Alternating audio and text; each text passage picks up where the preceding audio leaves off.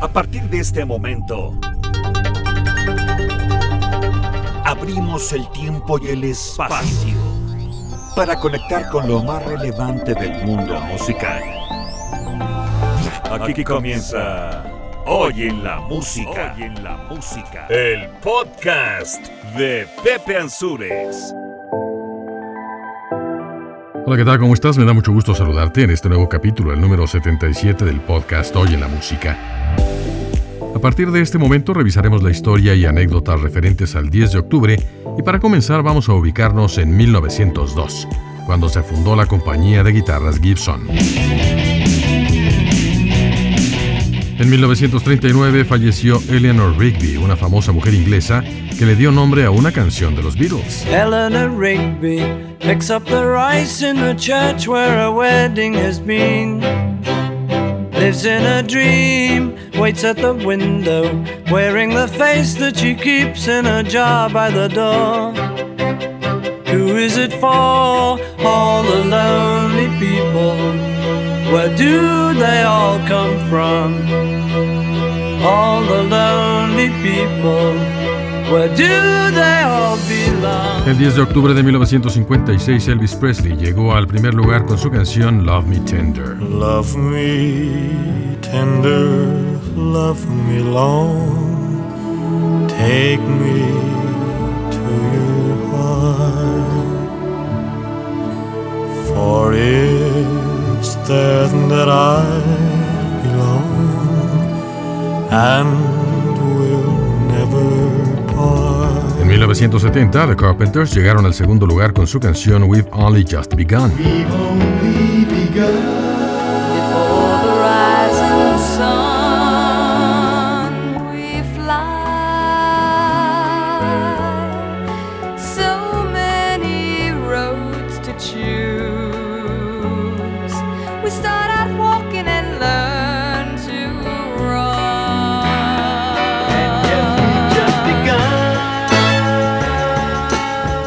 Ese mismo día, Neil Diamond ocupaba el primer lugar con su clásico Crackling Rosie.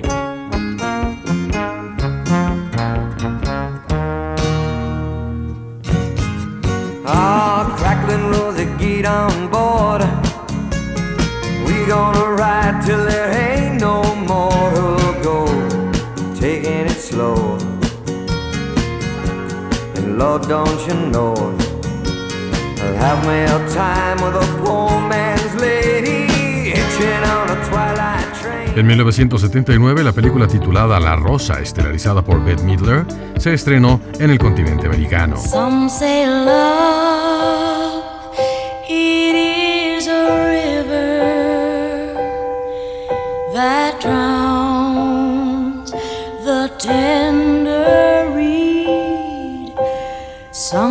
love,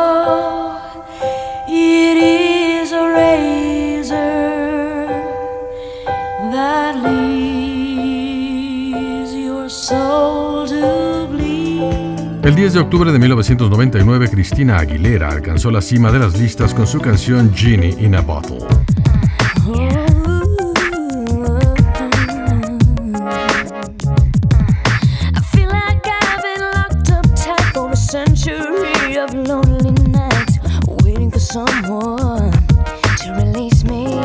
En la sección de cumpleaños recordaremos a David Lee Roth, Martin Kemp de Spandau Ballet y el excelente compositor y director de orquesta italiano Ennio Morricone. Así damos inicio al capítulo 77 de Hoy en la Música, el podcast. Mi nombre es Pepe Ansures, voz y productor de esta recopilación de sucesos y personajes importantes del mundo musical, que cuenta con la valiosa colaboración de Max Ansures y Rox Ortigosa de Ansures Producciones. Aquí vamos. El 10 de octubre de 1902 se fundó en Estados Unidos la compañía Gibson, fabricante de guitarras, bajos, mandolinas, amplificadores y pedales de distorsión para guitarra principalmente. La primera guitarra eléctrica de Gibson es la IS 150. Fue producida en 1936 y 10 años más tarde, en 1946, Gibson introdujo la pastilla de bobina única número P30, que finalmente se utilizó en el primer modelo de la Les Paul fabricado en 1952. A lo largo de los años, ese fabricante de guitarras expandió su mercado fundando otras compañías subsidiarias como la Baldwin, que fabrica pianos, Oberheim, que tiene procesadores de efectos y MIDI, así como las baterías Slingerland y algunas otras. La marca Gibson es utilizada por grandes guitarristas de la talla de Slash de Guns N' Roses y Keith Richards de los Rolling Stones que utilizó una de esa marca para grabar la inolvidable I Can Get No Satisfaction. Thank you.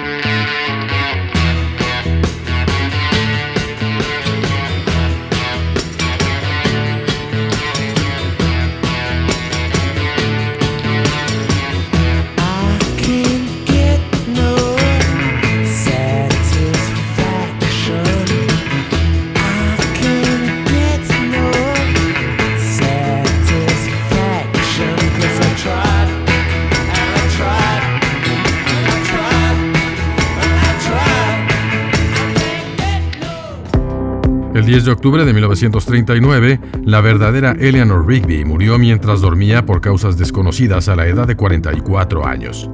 Como tal vez lo recuerdas, los Beatles tienen una canción llamada De esa manera, pero que resulta que la canción de 1966 no fue escrita acerca de ella, ya que el primer borrador de Paul McCartney para la canción nombró al personaje Miss Daisy Hawkins. Tiempo después, se encontró la lápida de la original Eleanor Rigby en el cementerio de la iglesia parroquial de San Pedro en Walton, Liverpool, a pocos metros de donde Paul McCartney y John Lennon se habían reunido por primera vez en 1957. La canción cuenta una historia que dice que Eleanor Rigby recoge el arroz de una boda que se acaba de realizar y luego incluye a un tal padre Mackenzie o el Father Mackenzie, que escribe un sermón que nadie va a escuchar. Una letra rara para uno de los mejores éxitos del cuarteto de Liverpool que aquí recordamos. Es Eleanor Rigby, Los Beatles. Ah.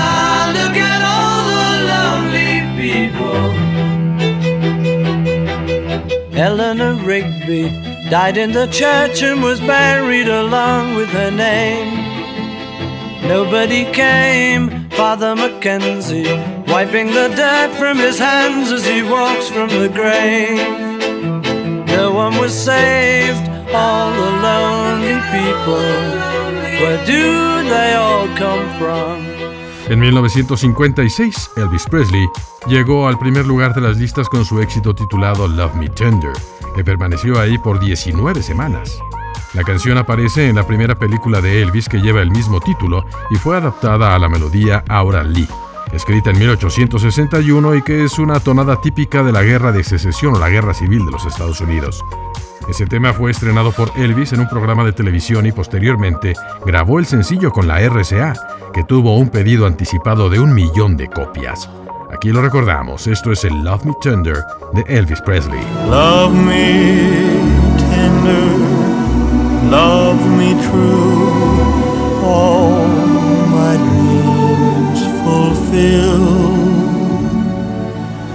For my darling, I love you, and I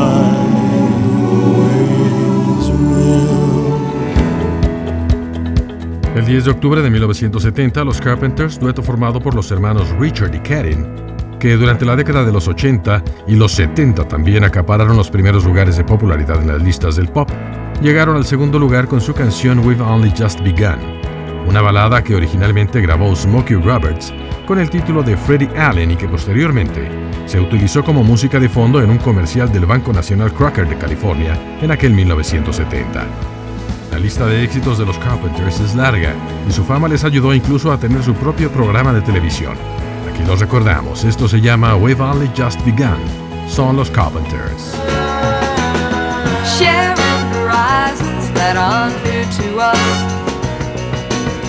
Watching the signs along the way. It over, just the two of us.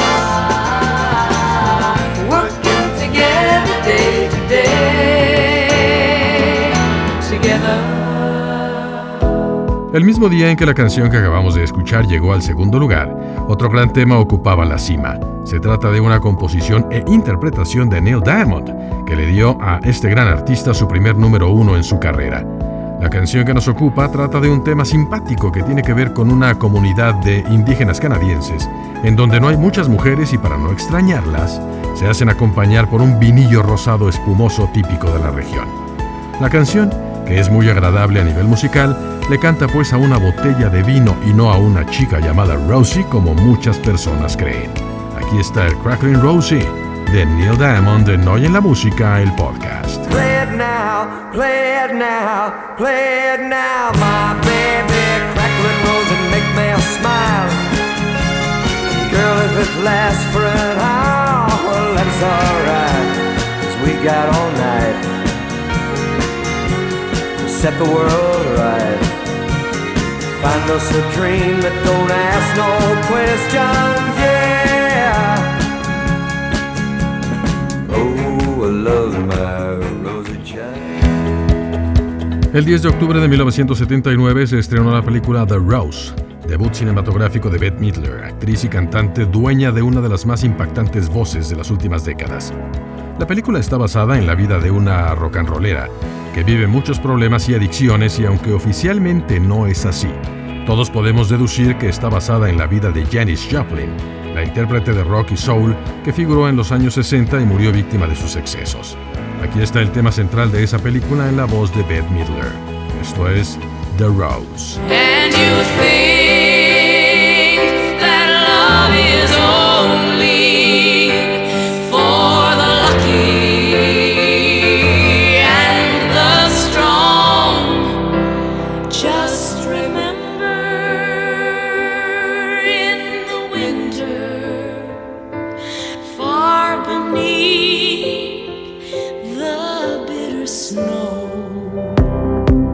El 10 de octubre de 1999, una adolescente de tan solo 1,57 de estatura, pero con una voz potente y gran talento, llegó por primera vez a la cima de las listas con su álbum debut, de donde se extrae el sencillo titulado Genie in a Bottle. Esa cantante, que ganó en ese mismo año el Grammy a la mejor nueva artista, es originaria de Nueva York y actualmente sigue en el gusto del público. Seguramente ya sabes a quién nos referimos. Ella es Cristina Aguilera y su Genie in a Bottle.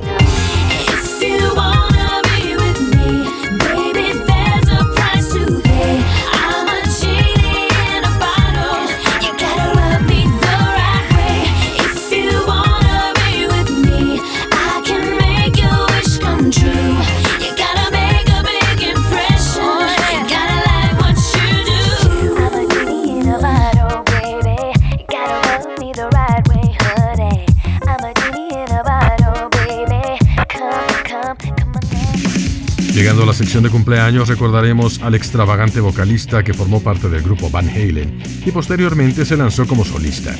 Nacido en 1955, David Lee Roth. Recordado por su larga cabellera rubia, voz ronca y una manera de vestir y bailar haciendo movimientos muy sugestivos, es la voz que se escucha en el más importante éxito de Van Halen de 1984 titulado Jump.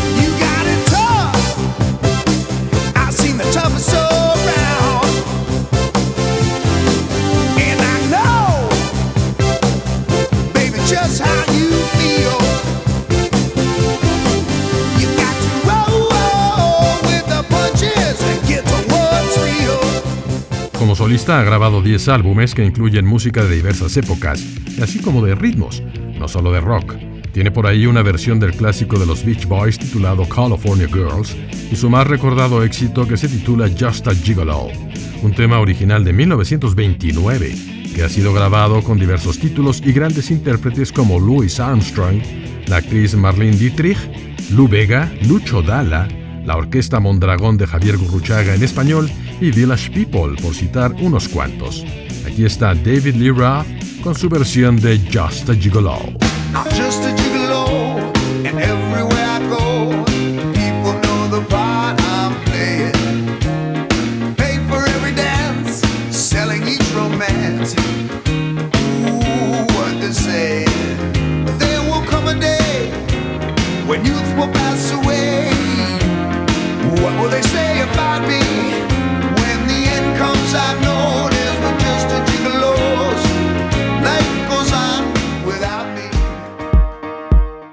Importante intérprete, bajista y presentador de televisión inglés que nació el 10 de octubre pero de 1961 es Martin Kemp, que comenzó su carrera musical en el grupo de New Wave Spandau Ballet, un grupo que llamó mucho la atención a partir de los 90 con canciones de buen ritmo que se colaron en los primeros lugares.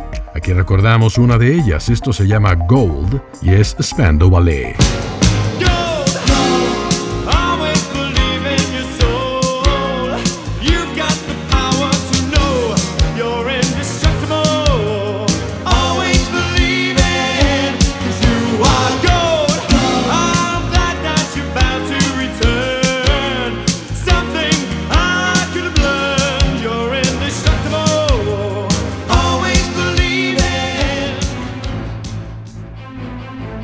Ya para terminar, recordaremos a uno de los más importantes compositores de música clásica y música para el cine que nació en Roma, Italia, el 10 de octubre de 1928, el gran Ennio Morricone.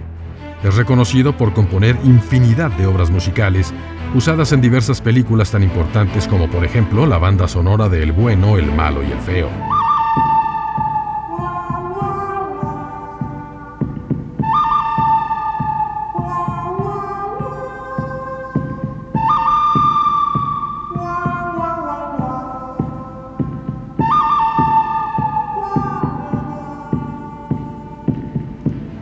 Otra de sus grandes composiciones es la banda sonora de la cinta donde actúan Robert De Niro y Jeremy Irons, titulada La Misión, que le hizo obtener el premio de la Academia a Mejor Banda Sonora, y asimismo compuso la música de la película de Tarantino Los Ocho Más Odiados, con la que volvió a ganar el Oscar y el premio honorífico por su larga y exitosa trayectoria. Obtuvo además Grammys y muchos otros premios e incluso según una página de internet dedicada a su vida y su carrera, Ennio Morricone compuso más de 150 canciones, melodías y otras partituras para el cine y la televisión entre 1962 y 2016. Murió el pasado 6 de julio del 2020 a la edad de 91 años. Aquí recordamos un fragmento de la bellísima El oboe de Gabriel o Gabriel's Oboe de Ennio Morricone de aquella película La Misión.